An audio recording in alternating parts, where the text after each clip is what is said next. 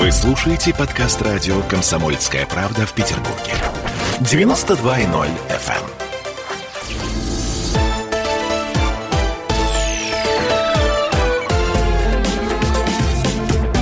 Спорт после ужина.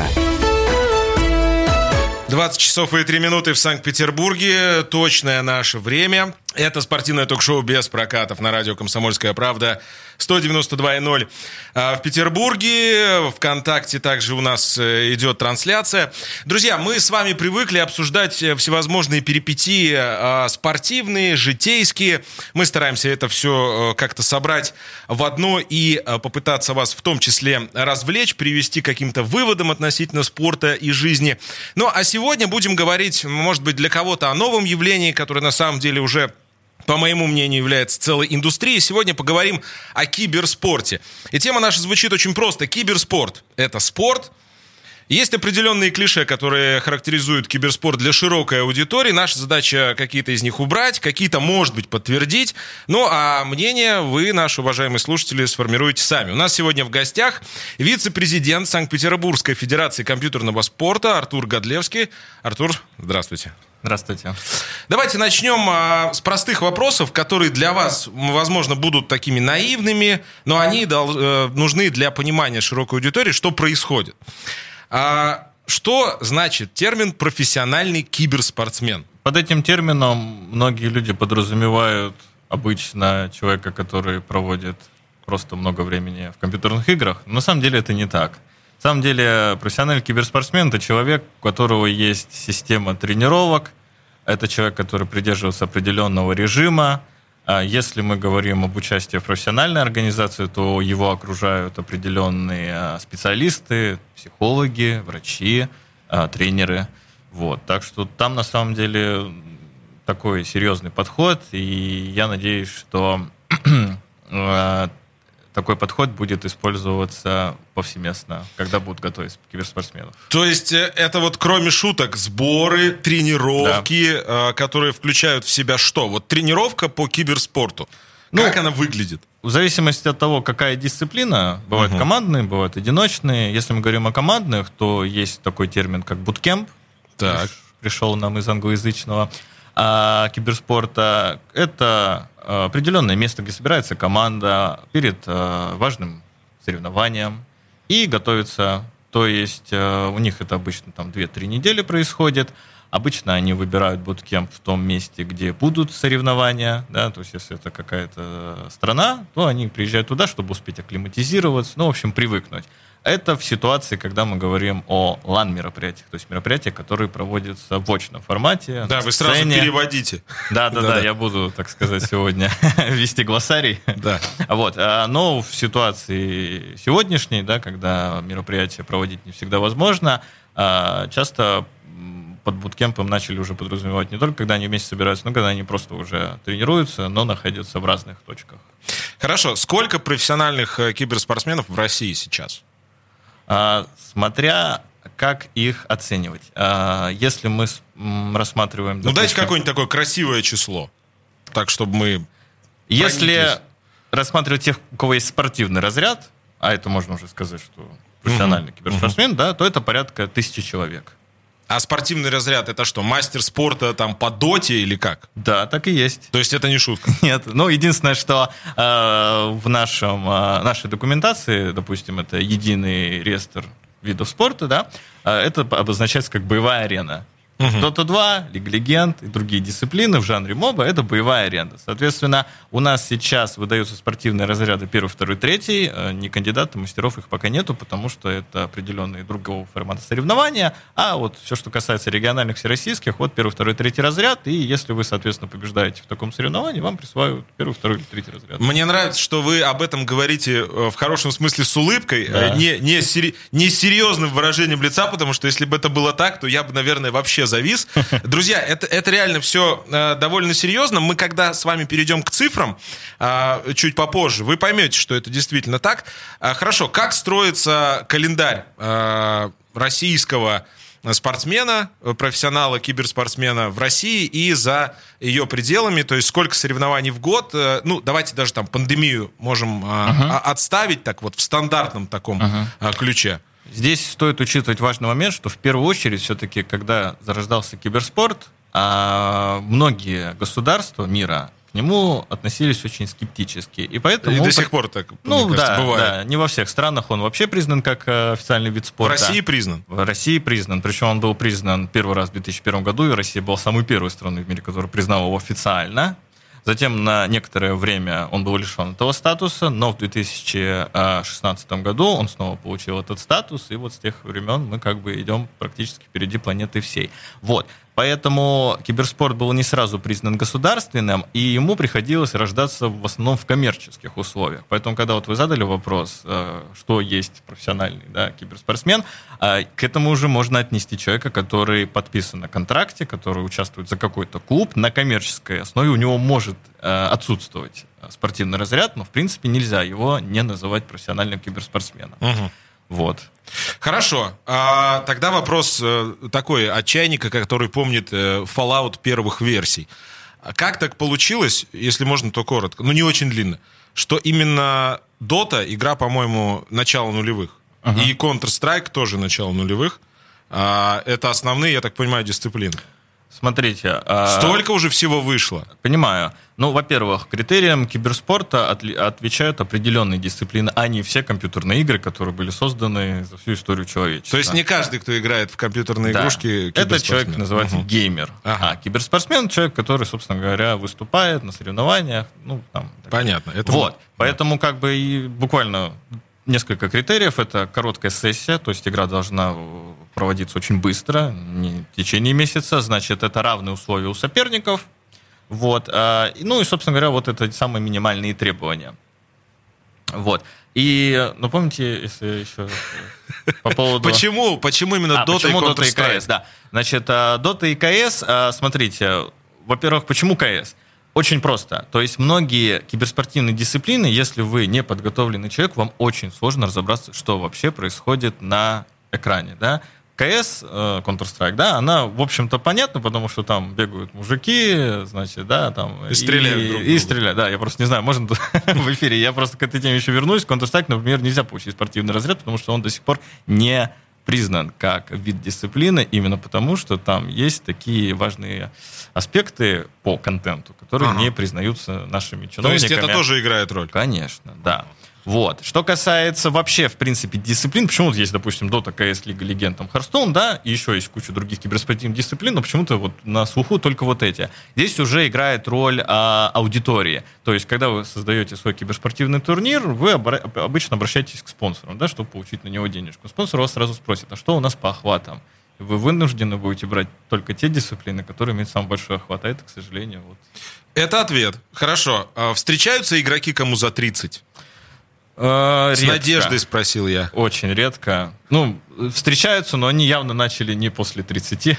Понятно, понятно. Вот, потому что все-таки важные физиологические процессы, происходящие в организме, влияют также на показатели в киберспорте, как и в других видах спорта. Поэтому, как бы основной, конечно, возраст это от 17, там, и, грубо говоря, до 25. Давайте так, основная, а, вот даже не основная, а оценка ваша по общей аудитории в мире, вовлеченной в киберспортивные вот эти все ваши а, движения, так или иначе. Кто смотрит, кто играет, а, кто сочувствует, кто разбирается. Какое это количество, чтобы мы понимали? Смотрите, за весь мир не скажу, могу сказать за СНГ, Так. потому что, как бы, в принципе, все, что русскоязычно, оно относится к СНГ-региону.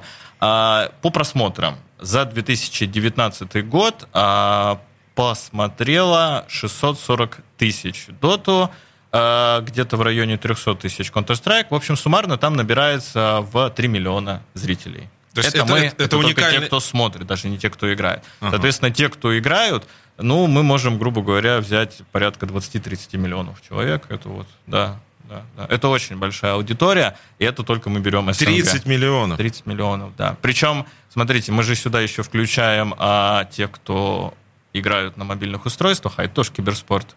То есть а, есть другие дисциплины, да, на мобильных а, устройствах, и их гораздо больше даже, чем те, кто, так скажем, на десктопе, то есть на стационарных компьютерах. Неплохо. Э, так, у нас э, через полтора минуты будет пауза, поэтому э, небольшой вопрос, но, на мой взгляд, очень важный. Я очень хорошо помню время, когда э, в компьютерном клубе на ночь можно было зависнуть в Counter-Strike, там нулевые, начало нулевых. Потом это как-то исчезло, потому что персональный компьютер, высокоскоростной интернет. Uh-huh. И сейчас будто бы вновь возрождается. Я не ошибаюсь, я вот насчитал 10 больших э, клубов, но они с тем, куда отправлялся я в своей молодости, конечно, да, это вышло на новый уровень. Мы вышли из формата подвалы, странные личности, непонятные распространяющиеся вещества и так далее. А сейчас это все на франшизе, то есть большие сети в масштабах всей страны. А, и тут, в общем-то, благодаря в том числе и киберспорту. То есть а, есть запрос, есть, опять же, учитывать нужно экономическую обстановку, что курс растет, да, и железо все равно не все могут себе позволить, а uh-huh. учитывая оценки площадок, это вполне себе выход. Поэтому бум есть, и более того, они предоставляют множество каких-то побочных а, форматов, то есть, а, ну, это качество досуга. Это растет качество досуга, поэтому компьютерные клубы и дальше будут распространяться. Ну да, я еще хотел спросить, они востребованы? Ну, очевидно, востребованы, если... Не все да. они Востребованы, но те, которые... Не-не, не так. Они востребованы, не все они могут свести концы с концами, скажем так.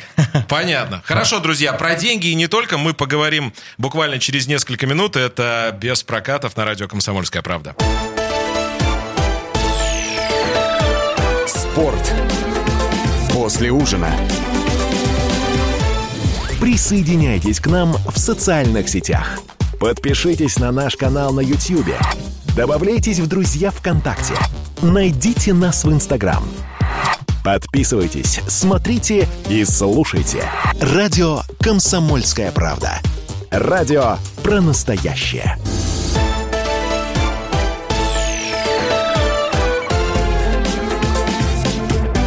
Спорт после ужина.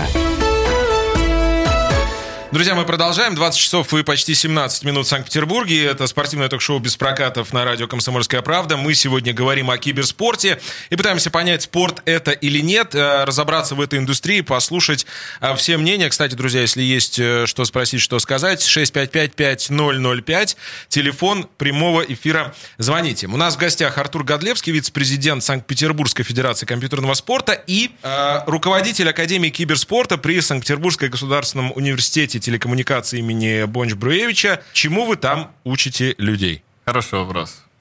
Э, на самом деле киберспорт сейчас у всех на слуху.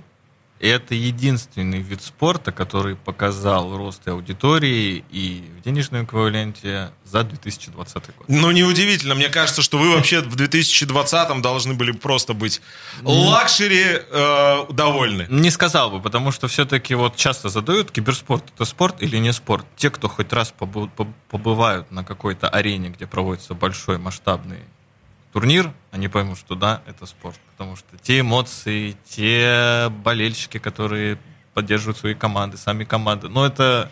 Ну, это... давайте мы про мейджеры, вот в том числе в Корее, да, мы чуть-чуть да, попозже да, поговорим, да. у меня есть вопрос на это. Давайте по поводу Академии что, киберспорта. Что касается обучения. Да. А, ну, собственно говоря, это направление, как видите, востребовано.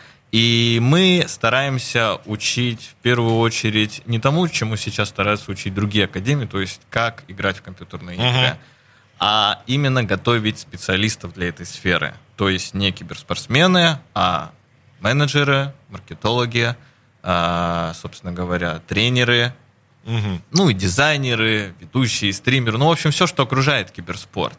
И у нас, в общем-то, сейчас готовится как раз образовательная программа, которую мы планируем запустить.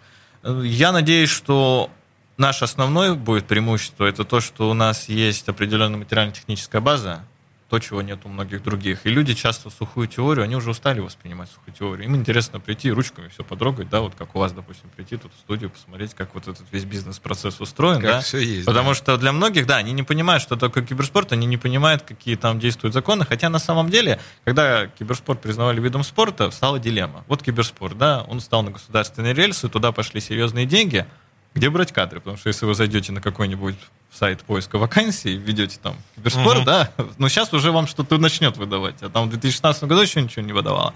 Поэтому стала дилемма, что пришлось брать людей, которые изначально они в спорте что-то делали, да, и их как бы... То есть проще найти юриста, который был там по спорту, и объяснить, и что киберспорт, угу. чем найти киберспортсмена и сделать из него крутого юриста. Понятно. Логика ясна. Хорошо, а что в дипломе указано? Ну, сейчас это в формате а, повышения квалификации, то есть вы на базе высшего образования получаете удостоверение повышения квалификации, то есть дополнительное профессиональное образование.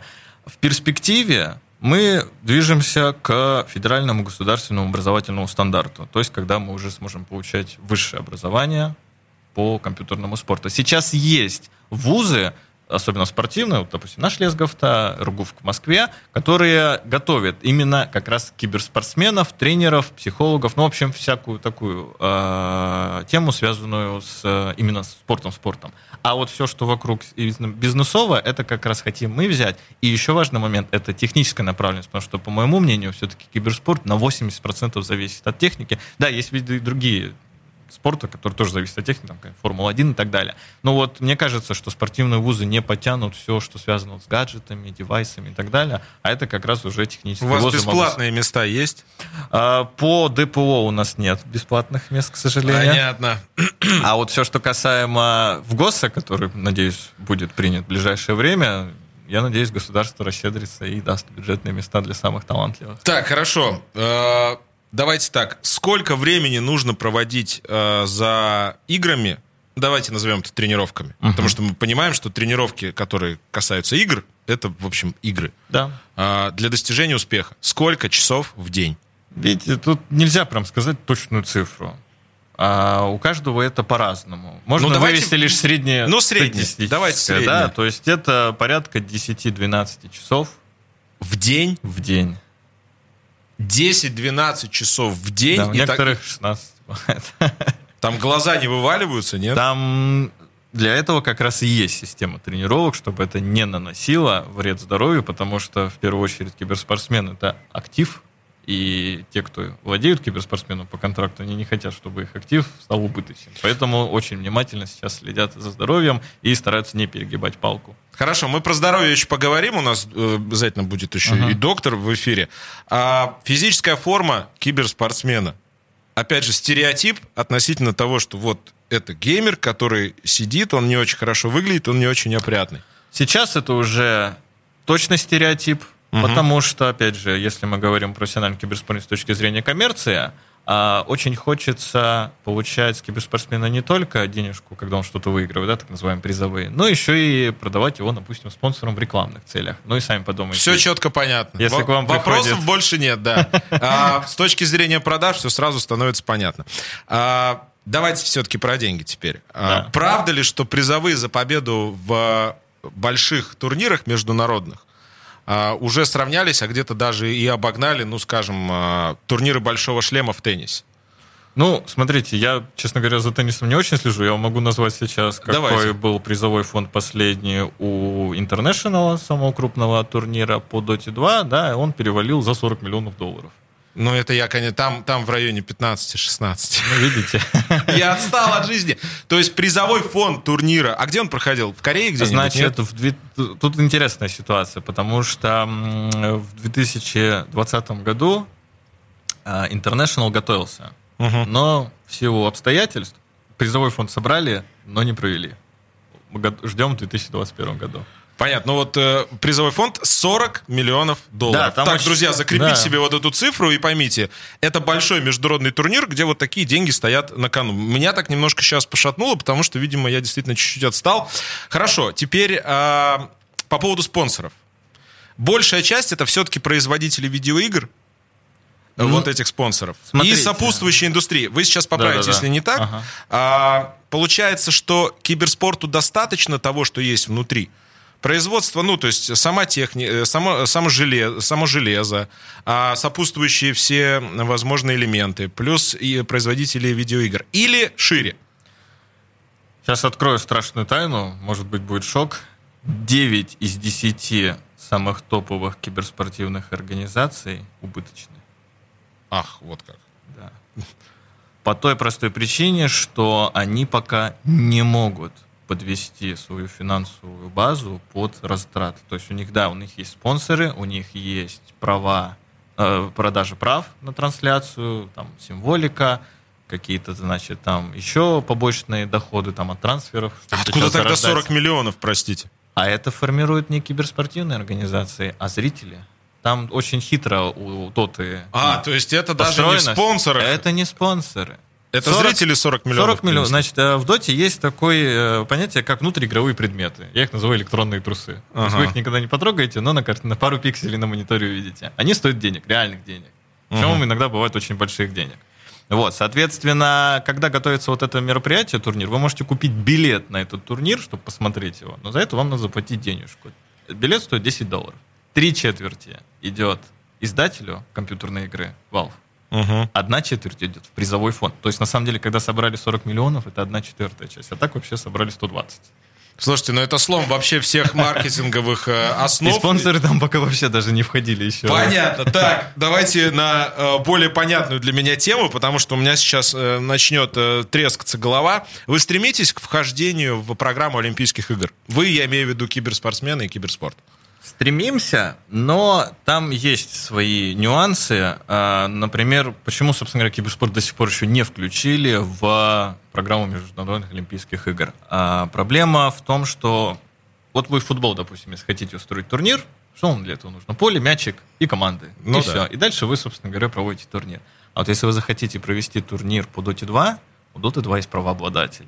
А, и, и понеслась вот эта вся лицензионная Это первый история. момент. Так. То есть, во-первых, надо сначала вот занести издателя, так сказать, ага. да, оплатить лицензию, да, это его интеллектуальная собственность, он имеет право тратить за это, ой, просить за это деньги. Второй момент, а, вот, допустим, футбол, опять же, да, угу. у него есть а, стандарты, которые, да, сейчас в последнее время там меняются в плане там видеоповторов каких-то, но размеры поля, ворот, диаметр мяча, он практически не меняется. А вот компьютерные игры, они меняются и очень-очень быстро. То есть месяц, может пройти месяц, и вы зайдете в компьютерную игру, и вы поймете, что вы попали в совершенно другую компьютерную игру. И это как раз то, на чем настаивает э, Томас Бах. Он говорит, что а вы мне дадите, дадите гарантию, что, допустим, я сейчас доту включу, и у вас она заморозится на 5 лет, не Никто будут не меняться. даст таких гарантий. А я это... по-другому спрошу. Да. Я угу. понял, я по-другому спрошу. Насколько важно для развития самого киберспорта быть в программе Олимпийских игр, потому что, ну, условно, серфинг, скейтбординг, даже там брейкданс, который сейчас включают, чтобы омолодить аудиторию, им вот Олимпийские игры нужны гораздо меньше, чем они Олимпийским играм. Ну, тут, видите, опять же, э, киберспорт, его, например, не смотрят по телевизору. Было множество попыток, не фартануло. Смотрят в основном через интернет, ну, то есть через какие-то сервисы. Если его мы включаем в программу Олимпийских игр, Олимпийские игры, это же тоже, скажем, ну, такой мягко говоря, бизнес, да? Угу. Тоже интересно заработать. 25 секунд у нас. Да, и поэтому с, э, с государственной точки зрения, с точки зрения развития киберспортсменов на молодежном уровне в стране, это благо. Бизнесу это пока не интересно. Ну что ж, друзья, а, более-менее понятно, вы услышали цифры, а буквально через несколько минут мы еще об одной составляющей индустрии поговорим, о том, как телевидение может влиять на киберспорт и как киберспорт влияет на телевидение. Оставайтесь с нами. Спорт. После ужина. В Ленинграде открыт рок-клуб. Рок-н-ролл жив пошли на работу к Борису Борисовичу Гребенщикову, и Борис Борисович сторожил эту баню. Первые рок-группы. Я говорю, а дай мне кассетку послушать. А я тебе, говорит, сейчас спою. И вот, видите, Цой, мне одному, он мне поет все. Восьмиклассницу, гуляю. И меня уже так вставило. Первые фестивали. И там, и там был сидячий зал, и там, и там было жюри. Более того, жюри выдавало всякие грамоты и дипломы, которые впоследствии по жизни могли очень даже пригодиться и настоящий драйв 80-х. Часто это заканчивалось все визитом в милицию. Легенды и мифы Ленинградского рок-клуба. Каждую субботу в 21.00 на радио «Комсомольская правда» в Петербурге.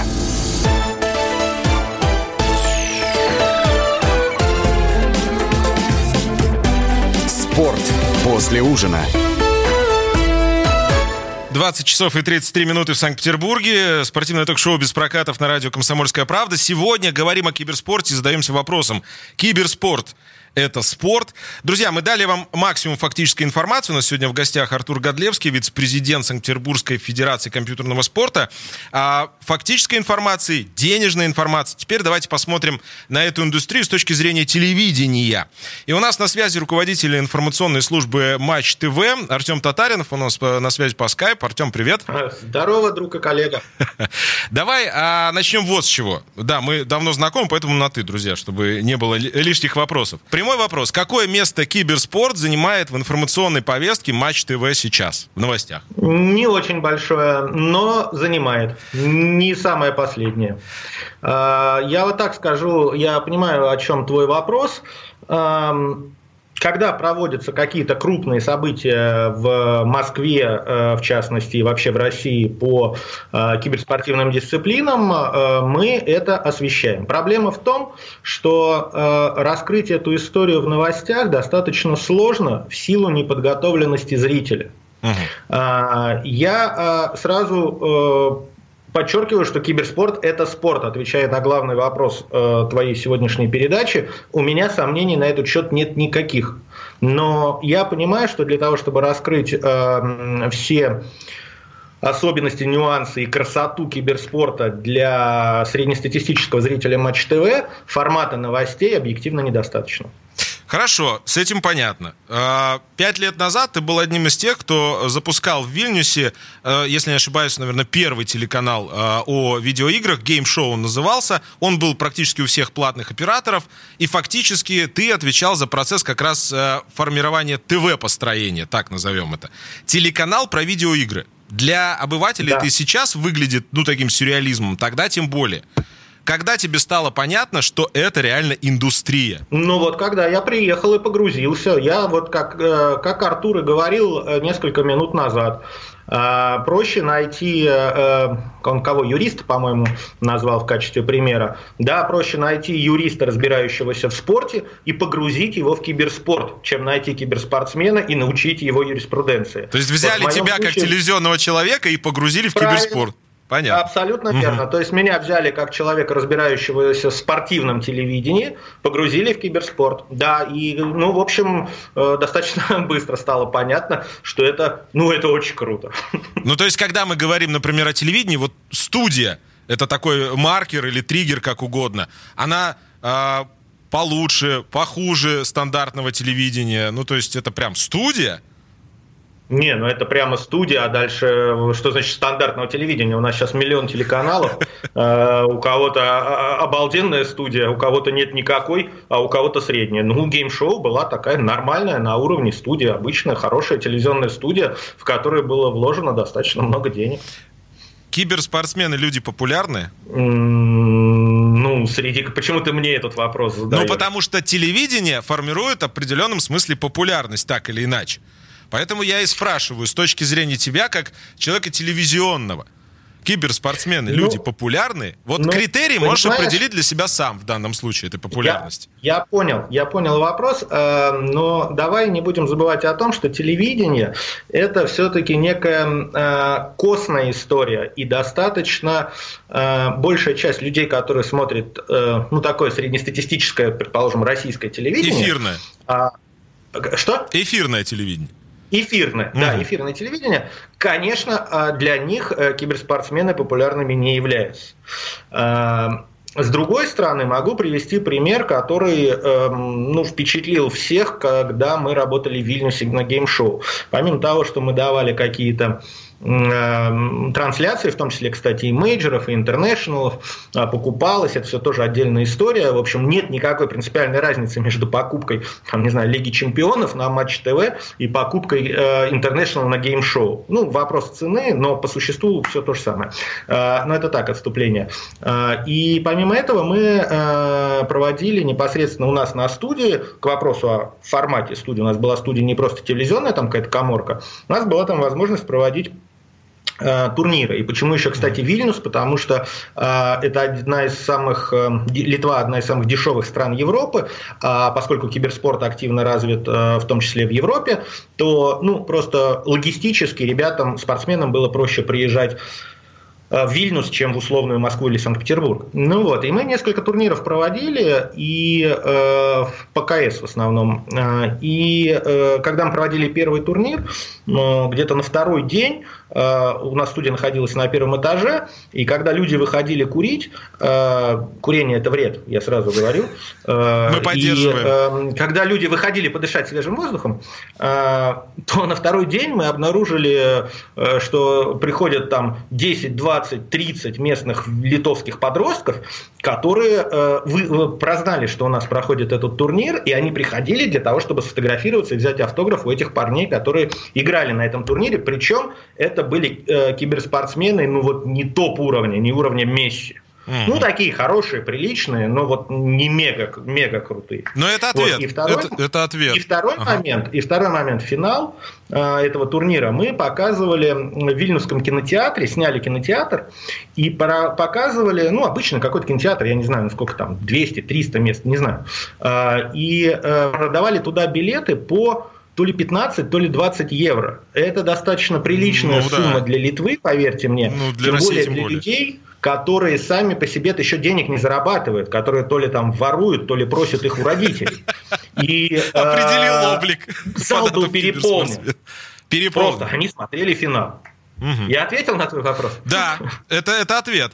Хорошо, смотри, киберспорту на Матч ТВ уделяется времени немного, как ты сказал, и 90% аудитории, как мне кажется, а, единственного в России общедоступного спортивного канала, она вообще особо и не знает, наверное, про киберспорт, и, может быть, и знать не хочет.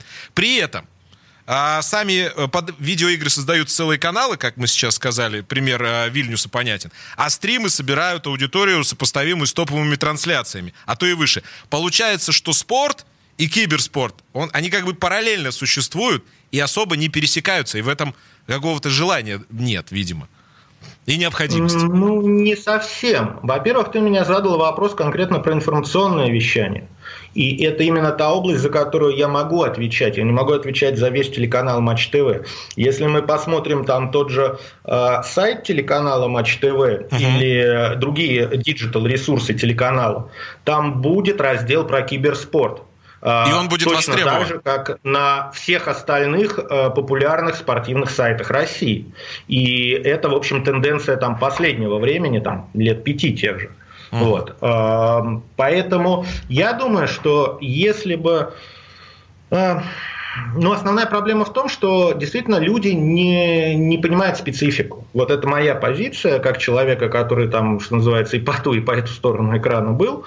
Э, вот. И если глобально, то проблема, вот я не знаю, это может на Артуру скорее э, ему задать этот вопрос.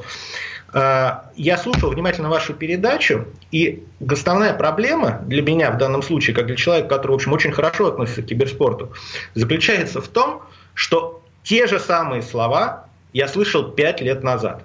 Что mm. они, мы развиваемся, что у нас там такие-то миллионы э, призовых и так далее, и так далее, и так далее.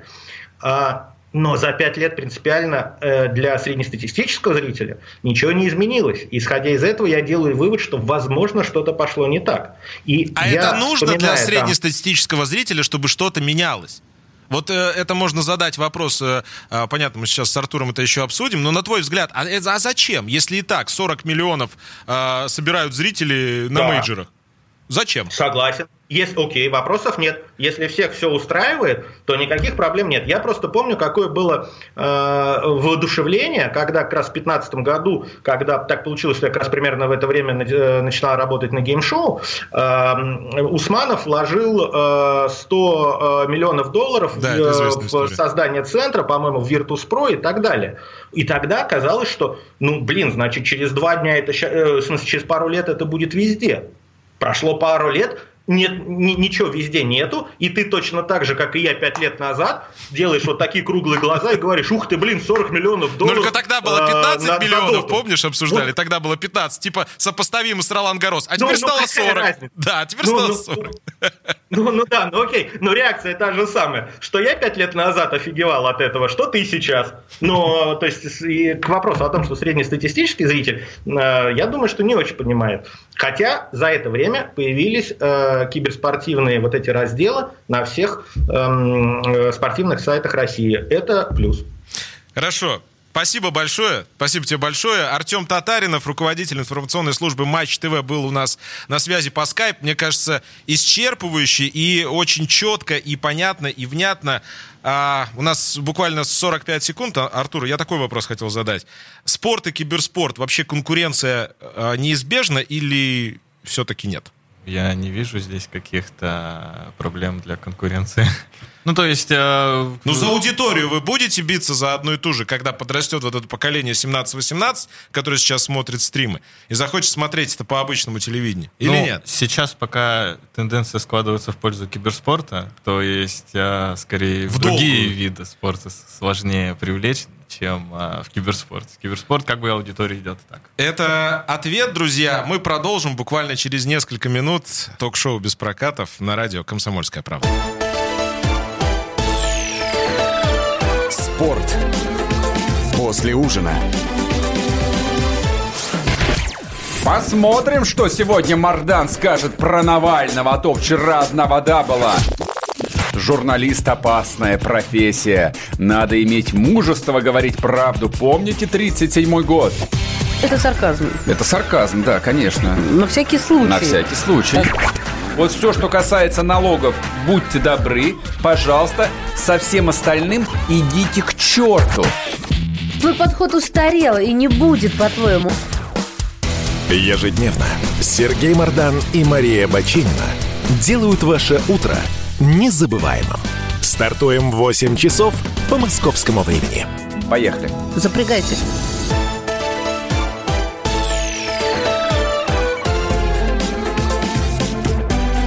Спорт после ужина.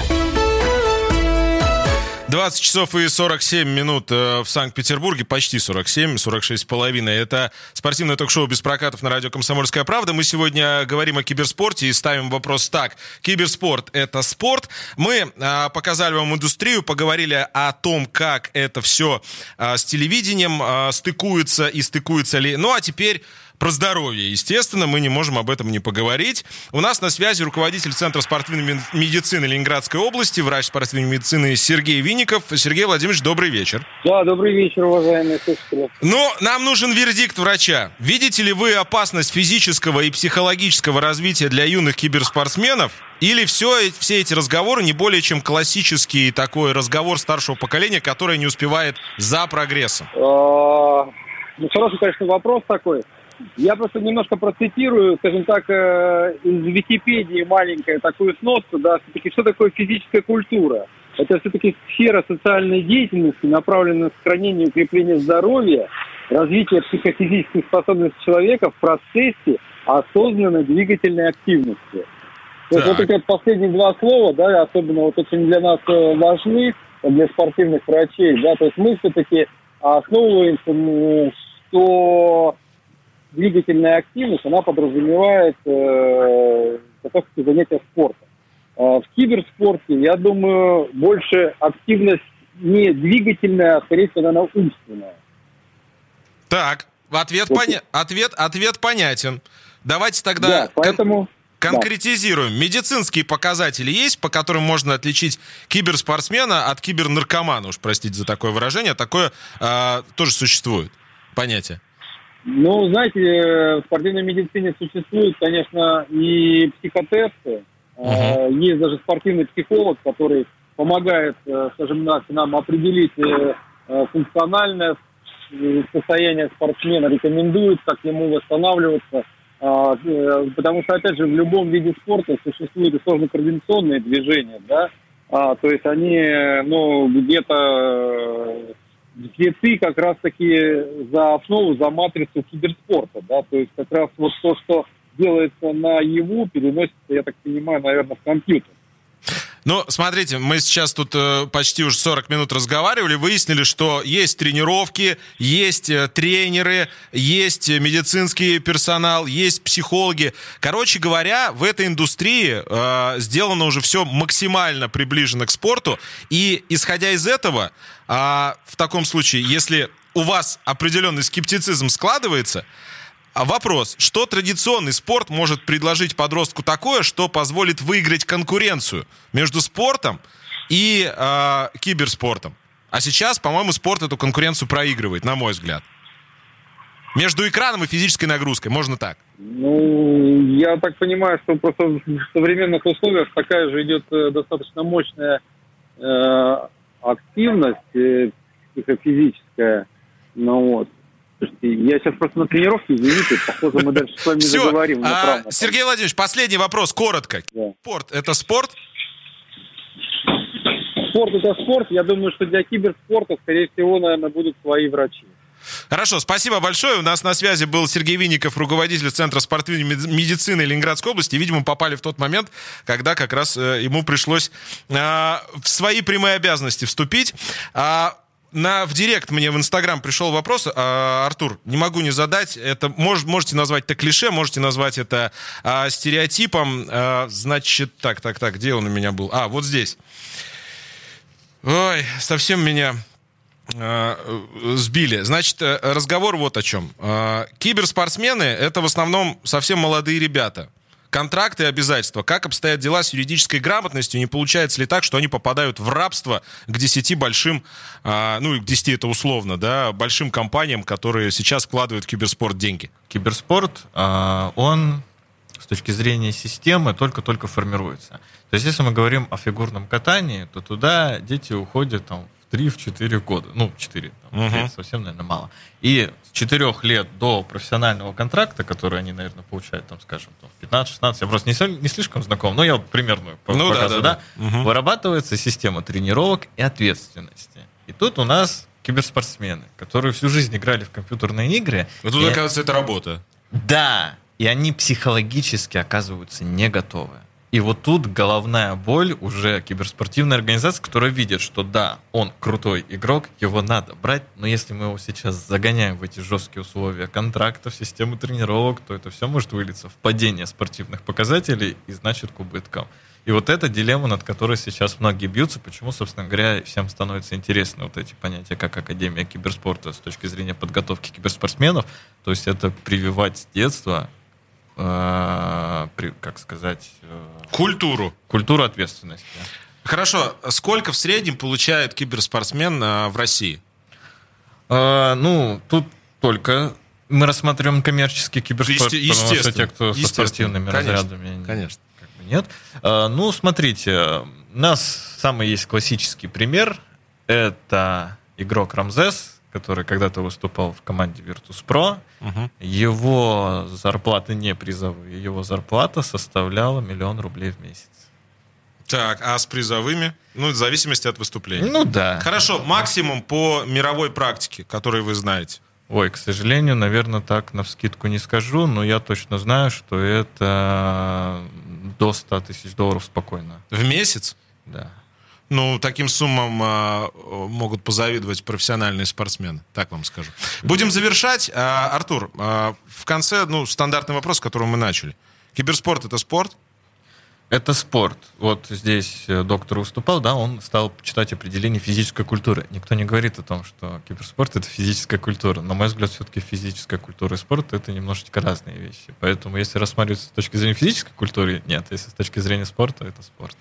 Хорошо, огромное спасибо. Друзья, понятно, Спасибо что, вам. что мы только приоткрыли вот эту завесу а, тайны некой над киберспортом. Будем к этой теме возвращаться. У нас в гостях был Артур Годлевский, вице-президент э, Санкт-Петербургской Федерации компьютерного спорта. Спасибо вам огромное, что пришли. Спасибо, что Я- пригласили. Да, я от себя добавлю, что отношение к э, киберспорту и видеоиграм, какое оно?